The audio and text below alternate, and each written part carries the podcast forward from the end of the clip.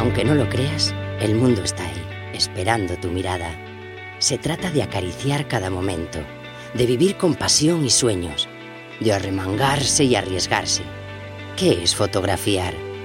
Se trata de mirar.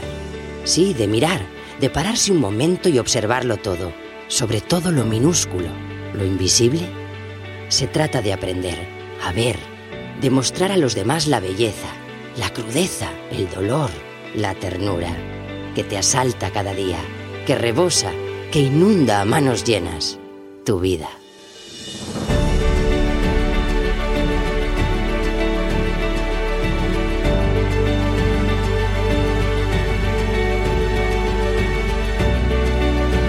La Escuela de Fotografía, episodio 140.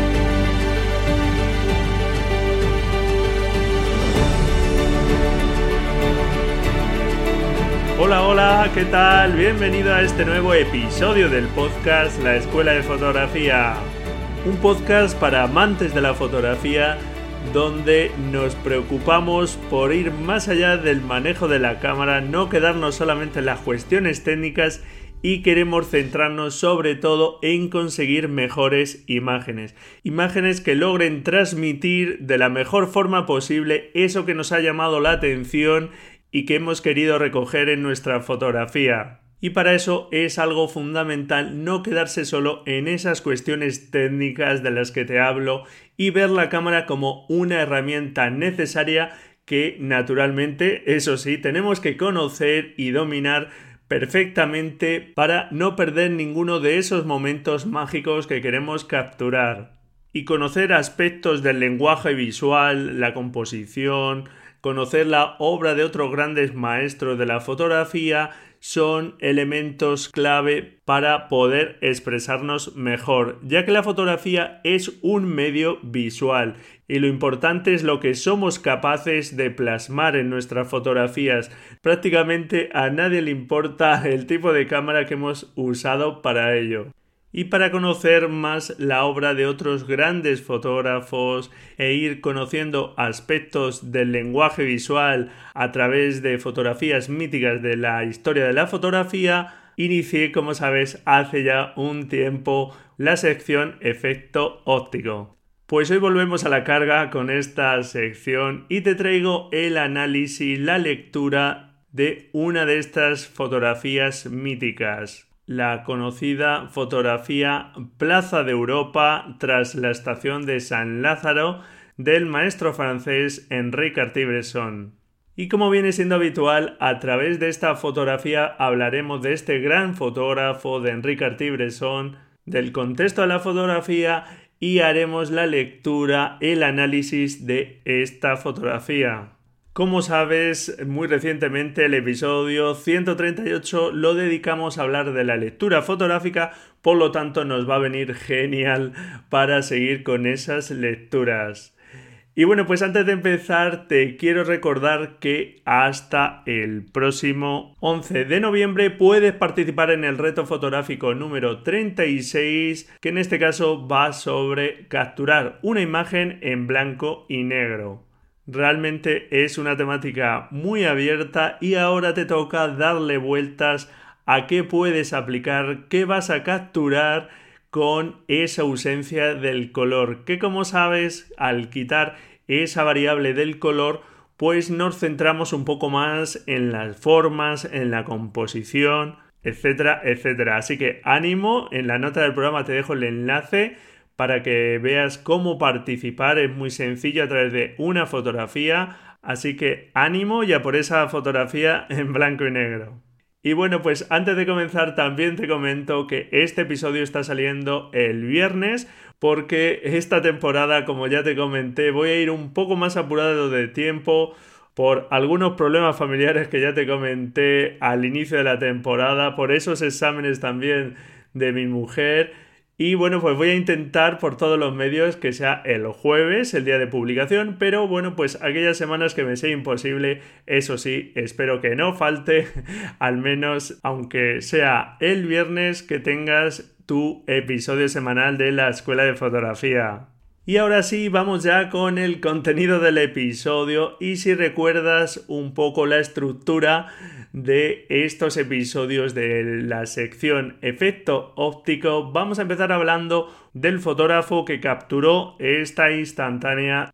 Y en la nota del programa te dejo también el enlace al artículo del blog donde vas a encontrar la imagen de la que estamos hablando y también otras imágenes que acompañan a este artículo y que yo te voy a ir hablando de ellas aquí. Pero bueno, ahí tienes toda la información de forma escrita, de forma visual, todo lo que vamos a ver en este episodio. Que por cierto, ya te hablé de este gran fotógrafo hace dos años, a finales de 2016, cuando empezaba este podcast en el episodio número 13 aunque desde entonces, naturalmente, a través de algunas de sus reflexiones, de sus citas, pues también te he seguido hablando de este maestro. ¿Y quién es Enrique Artibresson? Pues Enrique Artibresson es un fotógrafo que nació en 1908 en un pequeño pueblo al norte de Francia y fue el mayor de cinco hermanos. Su padre era un rico comerciante del textil y siempre quiso que su hijo siguiese sus pasos. Sin embargo, su madre, pues más sensible a los temas artísticos, le acercó al arte, visitando, por ejemplo, el Louvre en París, inculcándole su gusto por la poesía, por la música, y también su tío Luis, un pintor con cierto reconocimiento, también le acercó a la pintura y con tan solo 5 años Enrique Artebresson ya mostraba bastante interés por esta disciplina. Con su tío pasó muchísimas horas en su estudio aprendiendo a pintar hasta que por desgracia su tío murió trágicamente en la Primera Guerra Mundial, donde por cierto también murieron dos de sus hermanos. Enrique Artibresson naturalmente pues sufrió mucho esas pérdidas. Por ejemplo, en su tío veía a ese padre que realmente pues no tenía porque su padre era muy severo y como te digo pues quiso que siguiese sus pasos estudiando eh, estudios económicos y empresariales para seguir con la empresa textil que llevaba y bueno, pues eh, la verdad es que lo que consiguió su padre es que su hijo nunca quisiese parecerse a su padre. Lo que le llevó en 1926 a dejar su residencia y trasladarse a París para continuar sus estudios de pintura en la academia privada del reconocido escultor y pintor francés André Lot. De esa forma, Henri siguió formándose a través de este maestro en la pintura y en aspecto del lenguaje visual. Fue su maestro de la fotografía sin cámara. Un aprendizaje que sin duda le sirvió a Enrique Artibresson a lo largo de toda su obra fotográfica, de toda su carrera, para expresarse de forma adecuada. Por eso te insisto en la importancia de nutrirse también de otras fuentes de inspiración, no solo de fotografías, sino de otras fuentes visuales como puede ser la pintura, que naturalmente se enfrentaron a esos problemas visuales de plasmar en dos dimensiones algo del mundo exterior que está en tres dimensiones, también el cine, etc. Y fuentes no visuales como la literatura, la música, etc ya que naturalmente también nos pueden servir de inspiración. En 1930, tras una pausa por el servicio militar, pronto eh, Cartier-Bresson empezó a conocer en París a otros artistas franceses como el escritor surrealista René Crevel o el fundador del surrealismo André Breton y otros muchos como Marcel Duchamp o Man Ray por su experiencia previa y por todo este caldo de cultivo que fue viviendo en París, la verdad es que Cartier-Bresson siempre se sintió muy cercano al surrealismo. Y es curioso cómo este maestro de la fotografía, que es considerado como uno de los padres del fotoperiodismo y de la fotografía de calle, no se consideraba para nada un documentalista y decía no estoy interesado en documentar. Documentar es extremadamente aburrido y yo soy un pésimo periodista. Sin embargo, se dejó aconsejar por su amigo Robert Capa que le aconsejaba Henry, ten mucho cuidado, no debes ser etiquetado como un fotógrafo surrealista. Si lo haces, no tendrás encargos y serás como una planta de invernadero. Haz lo que quieras, pero la etiqueta debe ser fotoperiodista. Y Enrique Artiberson hizo caso a su amigo y siguió declarando que él era un fotoperiodista. Y ese gusto por la fotografía surrealista, digamos que lo dejó para su círculo más íntimo.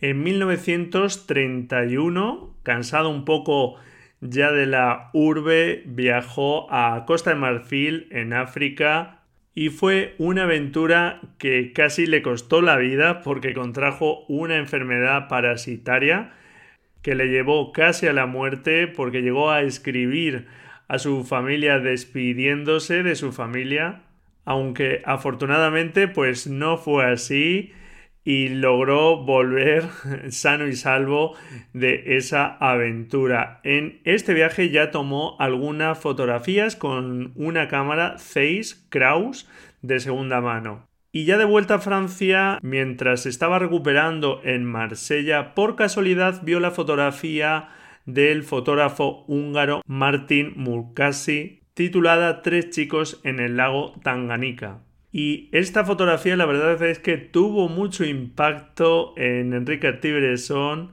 Es una fotografía donde se ven a tres jóvenes, tres chicos negros eh, correr desnudos hacia las olas que vienen en una playa con esa emoción de la juventud. Puedes verla en el artículo del blog que te comentaba y realmente le hizo a Cartier-Bresson tomarse más en serio el medio y decidir que quería dedicarse a la fotografía. Fíjate cómo el propio Cartier-Bresson contaba de esta fotografía. De repente comprendí que la fotografía puede capturar la eternidad en un momento. Es la única foto que me influenció. Hay tanta intensidad en esta imagen, tanta espontaneidad, tanta alegría de vivir, tal milagro que hasta hoy día me sobrecoge. Un año después, en 1932, Cartier-Bresson compraba ya su primera cámara Leica, una Leica 1, ya con la intención de dedicarse a la fotografía. Una cámara pequeña que le permitía capturar de la forma natural e improvisada que le gustaba a Enrique Cartier-Bresson y por su tamaño más pequeño le permitía pasar de forma más desapercibida y capturar de una forma mucho más rápida esos momentos que él quería capturar. Más tarde incluso llegaba a cubrir con una cinta negra esa cámara Leica para pasar todavía más desapercibido, que la cámara fuera todavía menos visible. Los siguientes años viajó por Europa, África y México y comenzó a realizar encargos para distintas publicaciones y a ir recopilando fotografías para nutrir ese portfolio de fotografías, de buenas fotografías que ya iba consiguiendo. Tras una pequeña incursión en el cine, el estallido de la Segunda Guerra Mundial en 1939 hizo que Cartier-Bresson se uniese al ejército francés como fotógrafo, pero por desgracia ese mismo año es tomado prisionero y es enviado a un campo de trabajo alemán en el que afortunadamente de nuevo tras varios intentos logra escapar, eso sí, después de tres mm, horribles años en ese campo de trabajo. Y logró volver a una granja en el departamento de Bush al norte del país, donde había enterrado su cámara y permaneció allí hasta el final de la guerra colaborando con la resistencia francesa. Cuando por fin las tropas aliadas aterrizaron en Normandía, viajó junto a su amigo Robert Capa a París para cubrir la noticia de la liberación de la capital gala. Robert Capa venía nada más y nada menos que de tomar sus fotografías del desembarco de Normandía el día de en la playa de Omaha. Unos hechos que por cierto traté de escenificar en el episodio 34 y hacer mi humilde homenaje también al fotoperiodismo. Y sin duda estos dos grandes fotógrafos fueron los encargados de capturar instantáneas que perdurarán para siempre de aquella devastadora guerra. En 1947 fundó junto a Robert Capa, David Seymour y George Robjev la mítica agencia Magnum, con la intención de proteger los intereses y derechos de los fotógrafos como dueños, como propietarios legítimos de sus fotografías. Algo que también tuvo bastante impacto en su fotografía, como te voy a comentar en un momento. Cartier-Bresson siguió viajando y documentando hechos históricos fundamentalmente por Asia, como la transición comunista en China o la muerte de Gandhi, trabajos que le dieron bastante reconocimiento internacional. En 1952 publicó su primer libro titulado El momento decisivo, con una buena parte de sus mejores obras. Y por cierto, en ese episodio número 13 que te comentaba antes, también te recomendé otro estupendo libro de este fotógrafo, el libro Ver es un todo, entrevistas y conversaciones 1951-1998 que no es un libro escrito por él, pero que es un libro que recoge una buena muestra de sus entrevistas en ese periodo y es un libro bastante seguible que da buena muestra de la visión de este gran fotógrafo y que naturalmente también te recomiendo. Y aparte de esa fotografía que capturaba de forma más casual como fotografía de calle y del fotoperiodismo, Cartier-Bresson también se adentró en el retrato de forma magistral y logró retratos sencillos y sinceros de grandes personalidades como Martin Luther King, Marilyn Monroe, Susan Sontag, Pablo Neruda, Truman Capote, entre otros muchos. Su don de gentes hizo que nunca rechazase ser presentado a alguien y siempre escuchó a cualquier persona que se dirigiese a él, independientemente de que fuese una persona más reconocida o la persona más humilde que se pudiese encontrar. Eso naturalmente le abrió muchas puertas y consiguió que pudiese fotografiar a muchas personas que otros fotógrafos no tenían posibilidad. Siguió durante años viajando y fotografiando muchas veces conflictos armados y sus terribles consecuencias. Y en 1966, algo cansado, dejó Magnum y se retiró de la fotografía. Siguió, eso sí, pintando y se volcó en su faceta de padre, dedicando toda la atención a su hija Melanie, una hija fruto de su segundo matrimonio y en 2004, por desgracia, muere este grandísimo fotógrafo en el sureste de Francia. Un fotógrafo que ha inspirado a generaciones enteras de fotógrafos, a grandísimos fotógrafos como Robert Frank, Diane Arbus o Lee Freelander, y que acuñó para siempre ese concepto del instante decisivo, un concepto muy importante en la concepción de la fotografía, en la historia de la fotografía, y que no fue siempre entendido desde el principio porque sus primeras fotografías hicieron surgir los comentarios que hablaban de que parecía que estaban tomadas de una forma casual y que debían alazar su extraña y provocativa belleza y fueron descritas como equívocas, ambientales, antiplásticas, accidentales, nada más lejos de la realidad, porque Cartier-Bresson utilizó la fotografía para crear documentos visuales de extraordinaria espontaneidad. Como se negaba a alterar sus imágenes tras la captura, incluso no le gustaba ni el recorte de las fotografías, en las mismas confluyen dos conceptos que aparentemente no casan bien, como es la documentación visual y el arte. Supo aunar esos dos conceptos en sus fotografías.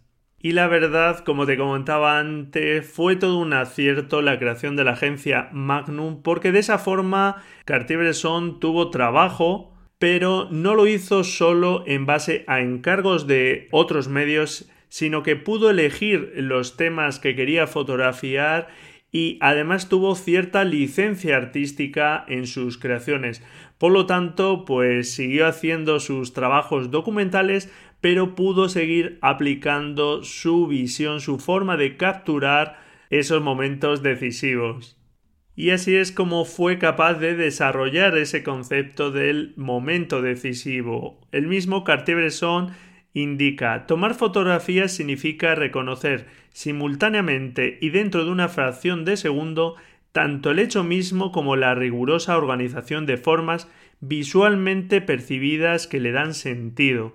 Es poner la cabeza, el ojo y el corazón sobre el mismo eje.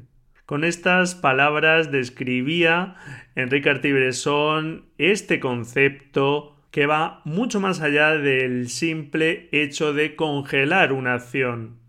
En el artículo del blog indico un estupendo artículo del profesor de fotografía Oscar Colorado, un amplio artículo de este estudioso de la fotografía que habla de este concepto del instante decisivo y efectivamente en ese instante decisivo del que nos habla Cartier-Bresson no está presente solo el tiempo, el momento, sino que también hay otros factores, otras variables que entran en juego, como son a través de las palabras de Henri Cartier-Bresson la composición y el tema del que está hablando, el tema del que trata la fotografía.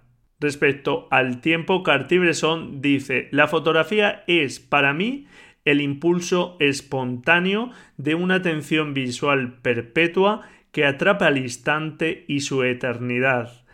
Así muestra Cartier-Bresson una preocupación por capturar esos instantes temporales que ya tenían otros fotógrafos como el también francés Jacques-Henri Lartigue, que también hemos hablado de él aquí en el podcast, en el episodio 103. Y como te digo, en ese instante decisivo de Henri Cartier-Bresson no hay nada al azar y también es una parte muy importante esa distribución de elementos de la que nos habla el propio fotógrafo y la composición juega un papel muy importante en sus fotografías.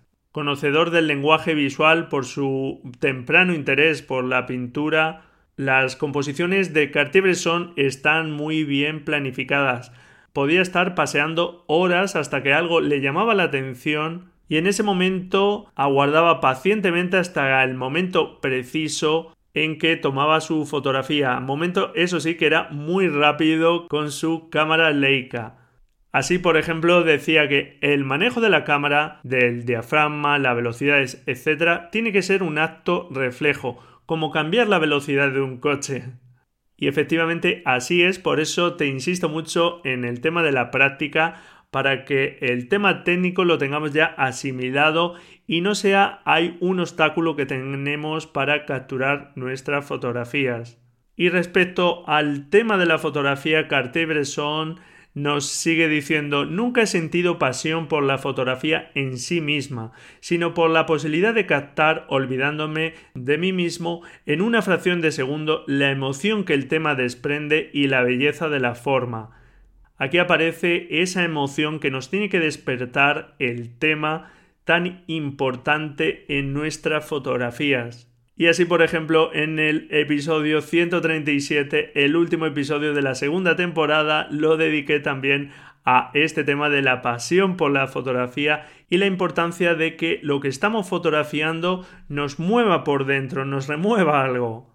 Tiempo, composición y temática son al menos las tres variables de ese instante decisivo del que nos habla Enrique Artibresson, que por cierto, como cuento en el blog, no es un instante único y universal, es su instante decisivo. Cada persona tenemos nuestro propio instante decisivo, nuestro propio momento en el que disparar, nuestro propio momento en el que concebimos que los elementos están ordenados como deben de estar y nuestras propias temáticas. Por lo tanto, lejos de perseguir fotografiar como Enrique Cartier-Bresson, lo que tenemos que estar es atentos y debes buscar esos momentos donde tu cabeza, tu ojo y tu corazón estén en el mismo eje.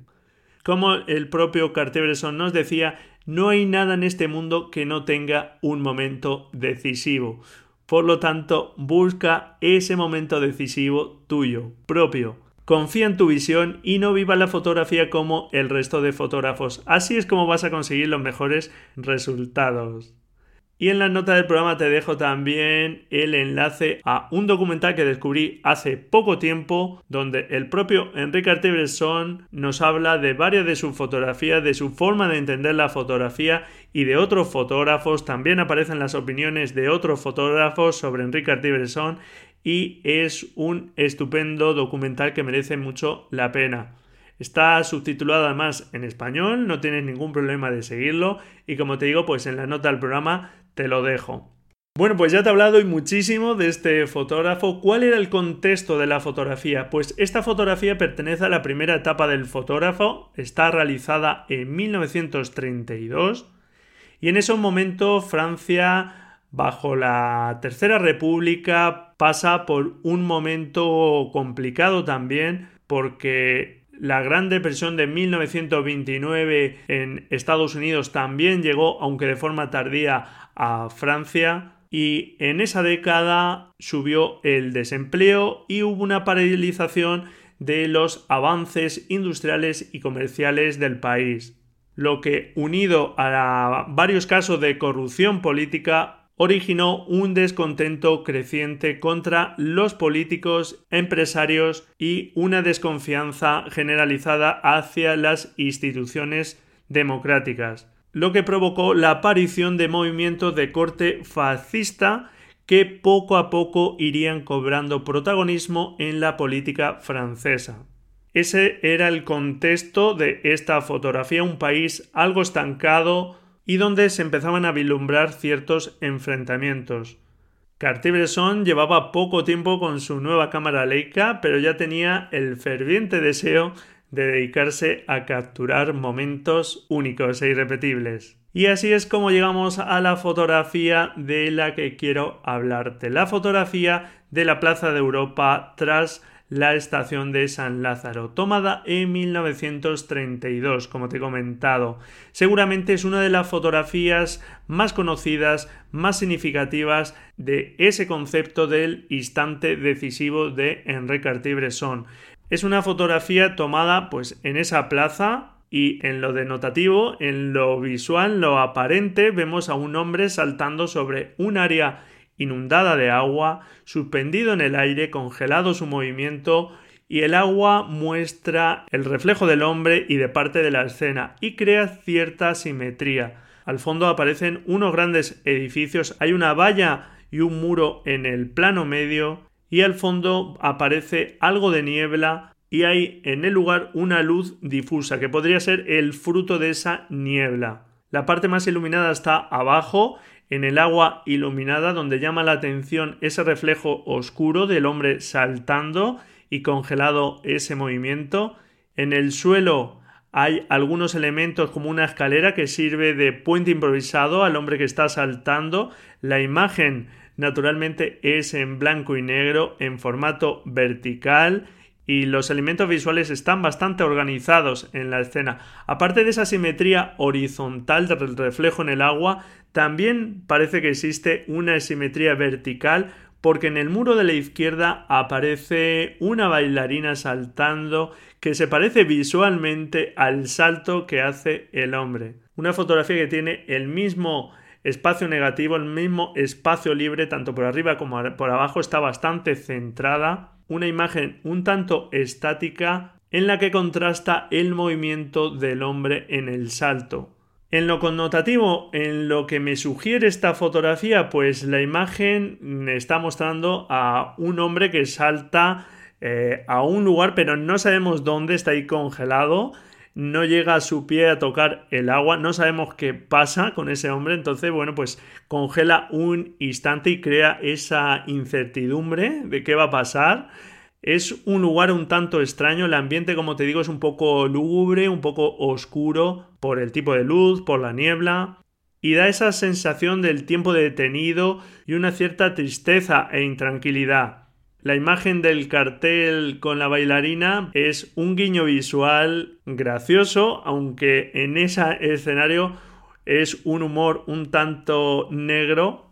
Y hoy día, naturalmente, estamos súper acostumbrados a ver esas imágenes que congelan movimiento, pero en 1932 esto no estaba nada visto. Las cámaras que se utilizaban sobre todo eran las de placas y eran cámaras muy grandes que no permitían capturar de forma tan rápida. Porque aquí el tiempo de exposición pudo estar por uno partido 200, una cosa así. La parte del reflejo en esta fotografía es algo fundamental porque creo que nos centra en esa imagen sombría, oscura, de ese hombre congelado en su movimiento y que no sabemos qué va a pasar de él y que nos puede remitir a ese momento en el que algo estaba cambiando en el ambiente, algo sombrío parece que estaba fraguándose y una vez que tenemos la información de en qué momento histórico se produjo, podemos identificar a la propia Europa como este señor que está en vuelo y que no se sabe hacia dónde avanza con exactitud,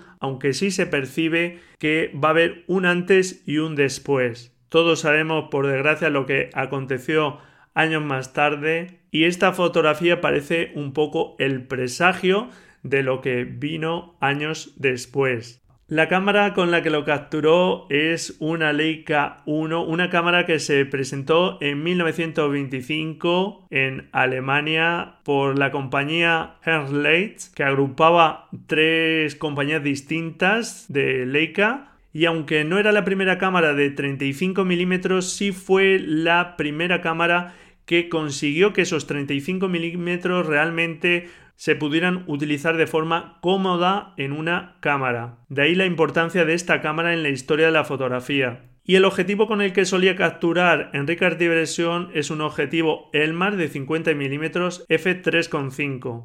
Y bueno, pues como conclusión, estamos ante un maestro de la fotografía, ante una fotografía mítica de la historia de la fotografía, que aúna perfectamente ese concepto del instante decisivo que tan maravillosamente supo plasmar este grandísimo fotógrafo. Como observador nato, esperaba pacientemente a que los elementos estuviesen en el sitio adecuado y en ese momento tomaba su fotografía eso es algo que creo que es muy interesante, que te animo a que hagas tú también, a que seas paciente, a que te tomes tu tiempo para ver y una vez que veas que tengas la agilidad de capturar ese instante. Y naturalmente estamos ante un fotógrafo que además de recoger y documentar de forma magistral hechos históricos, como te he dicho, supo plasmar su propia visión. Así que es un fotógrafo que tienes que ir conociendo igual que tienes que ir descubriendo y averiguando tu propia visión. Y bueno, pues hasta aquí este contenido y vamos con la agenda visual.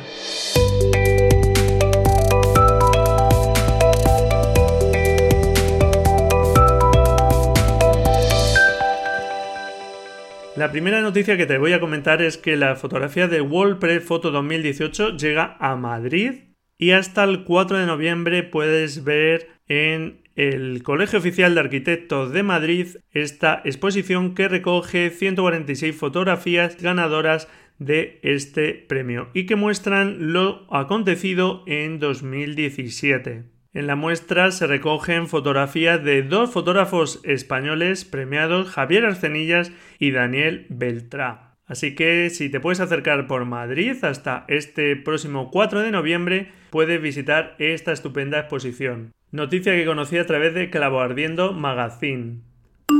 Fotolari nos habla de una tecnología de Adobe que es capaz de animar fotografías estáticas. La verdad es que es impresionante el resultado que consigue separando los planos de los elementos que hay en la escena. Y bueno, me ha parecido muy curioso este avance. Está claro que el software va avanzando y la tecnología va avanzando y nos vamos a encontrar muchos avances como este los próximos años y la verdad es que no dejan de sorprender. Te dejo en la nota del programa el enlace a esta noticia de Fotolari para que puedas echarle un vistazo a ese vídeo demostrativo de Adobe. Y vía Fotolari también es ese duelo de cámaras sin espejo entre la nueva Canon R contra la Nikon Z7. Dos cámaras sin espejo de sensor de tamaño completo que parece que están en guerra ambas marcas y bueno pues es un análisis creo bastante objetivo de estas cámaras con sus pros y sus contras y que nos hablan de cómo estas dos marcas están intentando que no haya más marcha de fotógrafos que estén pasando de las reflex a las sin espejo y tener también sus opciones sin espejo para aquellos fotógrafos que quieran pasarse a ese sistema sin espejo. Una interesante comparativa que te dejo también en la nota del programa.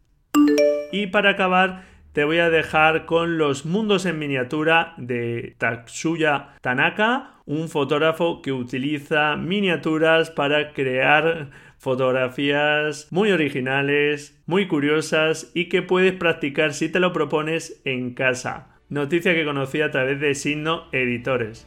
Y bueno, pues hasta aquí este episodio, espero que te haya gustado. No dejes de buscar tu momento decisivo, tu propia visión y cree en esa visión. De verdad que va a ser la forma en la que más disfrutes de la fotografía. Además, si no eres profesional, tienes esa licencia creativa que tienes que aprovechar para jugar con la fotografía, para expresarte como realmente quieras. Y bueno, pues encantado de que me dejes tu valoración y tu reseña en iTunes, tus comentarios y tu me gusta en iBox. Muchísimas gracias por estar ahí al otro lado. Feliz de fotografías y nos escuchamos la próxima semana. Si tú quieres, claro. Adiós.